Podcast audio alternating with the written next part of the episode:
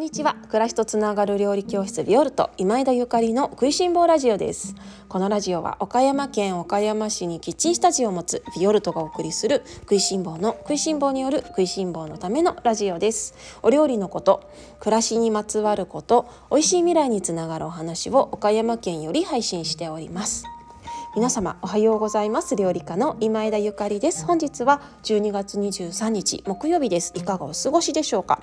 今日は食材を選ぶときに大切にしている3つのことというテーマでおしゃべりをさせていただきます。23日です。いかがお過ごしでしょうか？昨日は冬至でしたね。どんな冬至を過ごされましたか？私はえっと、昨日はね岡山市のちょっと南の方の、えっと、いちご農園さんにお邪魔をしまして料理教室をさせていただきました。えっと、ビオルトではキッチンスタジオでのレッスンと、えー、オンラインのコミュニティであるオンラインチームがあるんですけれどもオンラインチームの皆様の特典の一つとしていっぱいある特典の一つとしてあのー私の出張レッスンを主催できるっていう 特典があるんですよ。あの主催できるっていう特典なのね。でどこでも行きますっていうどこでも出張しますっていうあの金 あの特典なんですけれども昨日はえっといちご農園さん南区の南区じゃない東区の端っこって言ってたかな。あの奥山いちご農園さんというとっても素敵なあのいちご農家さんのカフェもされてるのね。来年1月4日からオープンするって言ってたかな。あの行きたいな。ぜひオープンしたら行きたいなと思ってるんですけれどもそちらのねいちご農園さんのところにお台所借りて、え、スープをあの作らせていただきました。あのスープはもうそこのね農家さんの育てていらっしゃるもういつものお野菜を使ってイタリアのスープを作るミネストローネを作らせていただいたんだけれどもお野菜と塩とオリーブオイルであのどこまでしっかり味わいが出せるかっていうのをみんなにあの五感で体験していただきたくて、えー、行ってまいりました。でプラスねあのこういう食材の話いつも食いしん坊ラジオで話しているような食材の話とかそれからオリーブオイルの選び方とかテイスティングのこととかあのどういうふうにあのオリーブオイルをいつも自分で選ばれたらいいかなっていうようなお話もろもろですねそんなことをねあのお話しして体感してレッスンさせていただいたんですけれどもあの普段この料理教室ではねキッチンスタジオでの料理教室は会員会員制としていますのであのみんなといつものみんなと食いしん坊について深掘りする邁進するみたいなあの時間になっているんだけれどもたまにねこうやって外に出させていただけることで新しくねあの新しくその新しい出会いでもう初めて出会った方に私の思いを伝えられるっていうのもすごくありがたいことだなと思いました。あのこうやってみんなとね深掘りしていける。そしてあの外に出してもらって新しい方にもあのご縁をいただける。そしてそこからまた出会いが広がっていく。今回ねもう遠くから来てくださった方もいらっしゃってで今度は私のところにね来てあのやってくださいよみたいな話にもなってめちゃめちゃ嬉しかったんだけどいや本当にこのご縁がつながっていくっていうのはね食いしん坊の輪っていうのはすごいなと。食いしん坊のねエネルギー。感じましたよ、えー、オンラインチームメンバーの皆様あの私本当世界中どこでも行きたいと思っていますのでぜひだんだんねあのコロナの方も落ち着いてきましたのであのお声がけくださったらと思います。本当にみんなに会いたいです。みんなと一緒に会ってお料理してご飯食べたいです。では、えー、今日の本題に移ります。今日は食材を選ぶ時に大切にしている3つのことというテーマです。あの昨日のね出張のレッスンでもあのいろいろなねお話調味料のお話をさせていただきました。えっとオリーブオイルのその選び方はもちろん私が使ったお酢なんかもねあのこのお酢はどういうお酢ですかとかどんな風にお酢も選んでるんですかみたいな話をねあの質問を受けてそんなお話させていただいたんですけれどもあのいろいろなね元の調味料だけじゃなくってお米にしても、えー、お野菜にしてもお茶やコーヒーにしてもどんな風にして私があの選ぶか大切にしている3つのこと今日はおしゃべりさせていただきます。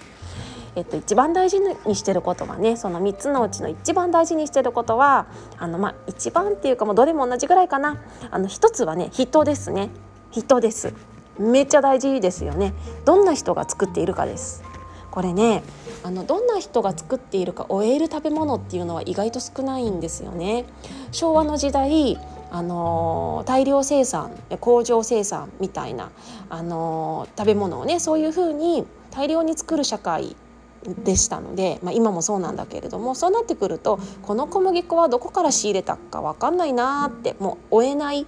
追えないものがね出てくるんですね。そういうのはね私あの自分の台所でいつも使おうとはあんまり思ていないですね。私が台所であの一緒に戯れたいな料理の仲間になってほしいなっていうような食材は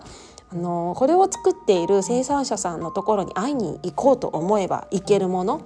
それすごく意識しています。人誰が作ったかどうかは誰が作ったか分かるものですね。であの実際ね例えば私が使っているお酢も、まあ、例えばワインビネガーなんかはイタリアのものなんだけれども実際その作っている方には会ったことがないんだけれどもじゃあどうやって決めるかって言ったらそれをまたつないでくださっている人がどんな方か信用できる方なのかみたいな売ってるお店の方とかねその間に入っている方のお人柄とかもあの気になりますね。できっともう人が人をつないでいくものなのでこの料理教室とかもそうだしあの、ね、食いしん坊ラジオもそうだしオンラインのコミュニティもそうなんだけれども人が人をつないでいきますのでやっぱり間に入る人もすごく大事だなって思ってる自分自身もこうやって調味料とか食材を販売させていただいているっていうことは私自身もね、あのちゃんとみんなみんなのね信用をされる人間でないといけないって思ってるからあのゆかりさんのところで、えー、販売している商品だから安心して買えるわっていうような人間でずっとちゃんといたいなって思ってます。そこはねちゃんといたいなって思ってますね。だから大事なあのことは人。まず人。それからもう一つはね場所もすごく気になりますね。どんな場所で作られたか。これはあのこの話はね私の岡山のお姉さんである、えー、新見市で岡山県新見市でワインワインを作られている保坂美智子さんのあの8月にねちょっとあの天国に召されてしまったんですけれどもそのあのいつまでも私のお姉さんである保坂美智子さんのねいつも言われていたことの一つで美しい場所で作られているものは美味しいものである可能性が高いよゆかりさんって教えてもらってました。なるほどと。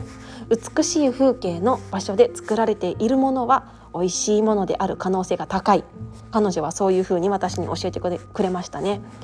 そうだろうなと思います。そうだろうなと思います。例えば、まあ、畑にしてもねあのどんなところにあるのかなって。美しい場所水がきれいな場所空気がきれいな場所。そりゃ美味しいものができるよねっていうことですね。だからその場所っていうのも私は意識していますかね。お豆腐屋さんとかもね水がきれいなところに作られてるパン屋さんとかも水がきれいなところにあの移転する方とかもいらっしゃるじゃない？すごく気持ちわかるなって思います。それから、えっと、3つ目ですね。3つ目はやっぱり自分の感覚。もあのすごく大事なので自分の感覚は見失わずに自分を信じるっていうこともそして自分の体を感じるっていうことも大事にしてます。オリーブオイルを味見した時にあのたとえねあの誰が作ったかわからないものであっても自分の感覚でうんこれは間違いなく美味しい私の体にぴったりだと思えばそれはねゴーサインじゃないかなと思いますね。で後から知っていけばいいうん、だから自分の感覚でこれは美味しいって自分が信用できればねそこの感覚も信用できますからそれも絶対大事ですね。昨日皆さんあの皆様じゃない昨日あの出張レッスンでスープの会にご参加くださった皆様その後お腹の調子どうですかね？あのご参加くださった方でラジオを聞いてくださってる方いるかな？聞いてくださってると嬉しいな。その昨日のねお料理教室で皆様にあのお出ししたお料理私すごいたくさんオリーブオイル使っているんですけれどもその後どうでしたか？お腹重くなかったですか？っていうことですね。でこういうのってすごく大事だなと思います。その味覚とか嗅覚とか視覚とかあの五感で感じるあの美しさ心地よさっていうのももちろん大事だしお腹に入った時の内臓感覚とかそれから次の日すごい元気が出るかやる気が出るかなんかもう明日も頑張ろうみたいなそういう気持ちになるかっていうことも自分の感覚ですね。大事だと思います。食材を選ぶ時に私がいつも大切にしている3つのことは人どんな人が作っているかどんな人がつなげてくれているかそして場所美しい場所で作られているものそして3つ目は自分の感覚を信じられるか自分の感覚を信じるっていうことですね。まあそのためにはね五感を研ぎ澄ましたりしないとですけれどもあのこんな風にして私は食材をいつも選んでおります。でえっと来月1月ですね1月ビオルトのキッチンスタジオでのレッスン。あのいつもね先ほど会員制でっていう話をしたんだけれども1月ねあのどなたでもご参加できる、えー、スペシャルレッスンを開催しようと思っていましてニューイヤー紅茶の会新年会と名付けたんですけれども、えっと、1月の14日の金曜日と1月の15日の土曜日に私がいつもあの愛飲している飲ませていただいているコンパスという紅茶の会社の、えー、社長さんに岐阜県から岡山に来てもらいまして紅茶の会しようと思ってます。いつもは会員の方向けなんだけれどもあのせっかくなのでね岡山の皆様にこのあの美味しい紅茶を知っていただきたいなと。あとそれからこのキッチンスタジオもねなんか最近オープンキッチンとかもしてあのいろんな方にお会いしたりとかそれから私昨日もね出張して新しい方にお会いしたりとかやっぱりいろんな方にあのお会いしたいっていう気持ちそれからいろんな方にお会いしてこの食いしん坊を増やしたいっていう気持ちがめちゃめちゃ私強いのね、まあ、だからラジオしてるんだけれどもだからこうやってねあの機会があればいろんな方にあのビオルトの雰囲気バイブス感じに来ていただきたいなと思っていてもしこの「食いしん坊ラジオ」聞いてくださっている皆様ビオルトのキッチンスタジオで私と一緒に紅茶の会新年会あの参加したいなっていう方ぜひホームページの方チェックしていただけたらと思います。SNS の方にもちょこっと載せたかな。あのコンパスさんはえっとねあのインドのねそれこそ本当にあのインドの、えー、生産者さん茶葉の生産者さんや、えー、紅茶の会社の、えー、方ともう人と人の付き合いで、えー、紅茶を卸していてで日本に届けてくださっているのね。で私今日のねラジオでもやっぱ食材をどんな風にして選んでいるかみたいなお話をさせていただいたんだけれどもこの紅茶と出会ったあの時のねあの話とそれからどうしてこれを飲むようになったかっていうのもまさにこのね3つのことと関わってくるんですよね。勧めてくれたあの方がすごくあの信頼における方だったそしてお話を聞いてみたらなんだかもう本当に生産者さんんとあの熱いね絆でつながっているあの社長さんが茶葉をあの日本に輸入しているようなことだとかわすごいなと思って。であの飲んでみたらめちゃめちゃ美味しくってでいやこれ私あの好きかもと思って飲み続けていたんだけれどもただねあの1年間ぐらい飲み続けていてでもう美味しいものって慣れてくるじゃない？正直。当たり前になってくるんですよね、まあ、美味しいものだけじゃなくって幸せって人間本当に あの慣れていくことでね毎日本当に幸せなんだけどそれになれるのよ幸せだと。ですよね。で紅茶の方もね毎日飲んでたらまあ普通に美味しいあの普通に美味しいありがとうみたいな気持ちで飲んでたけれどもそれが普通になってきてただある時どこかのカフェで紅茶を注文して飲んだ時にいつも自分が飲んでいる紅茶とのあまりの違いにびっくりしてあっ私飲んでる紅茶めっちゃ美味しいんだっていうことに気がついたわけなのね。でそれからああそうなんだこういうことかっていうふうにあの気がついてで料理教室でもね紅茶をあの販売させていただくようになったんですけれどもで今回ねあのやっとコロナが明けたとは言わないですけれどもちょっと落ち着いてきたので社長さんとね直接あのお会いしてお話伺いたいなと思って紅茶の会させていただくことにしました。であのいつもはビオルトの会員の皆様とかオンラインチームの方々のみにごごご紹介ご案内するあのスペシャルレッスンではあるんですけれどもあの今回ねあの上野さんには2日にわたって岡山に来ていただけることになりましたのでじゃあもうあの紅茶にご興味がある方本物が好きな方そしてあのビオルトのあのキッチンで紅茶飲みたい方私に会いたい方 いるかな？あのにもうみんな来てっていう気持ちで新年会だから2022年ねもうなんか新しいことしたい人ワクワクしたい人みんな集まれっていう気持ちでスペシャルレッスンあの開催させていただくことにしました。どんな人に来てほしいかなってちょっと考えたんだけれども、まあ、紅茶が好きな方はもちろんあの本物が好きな方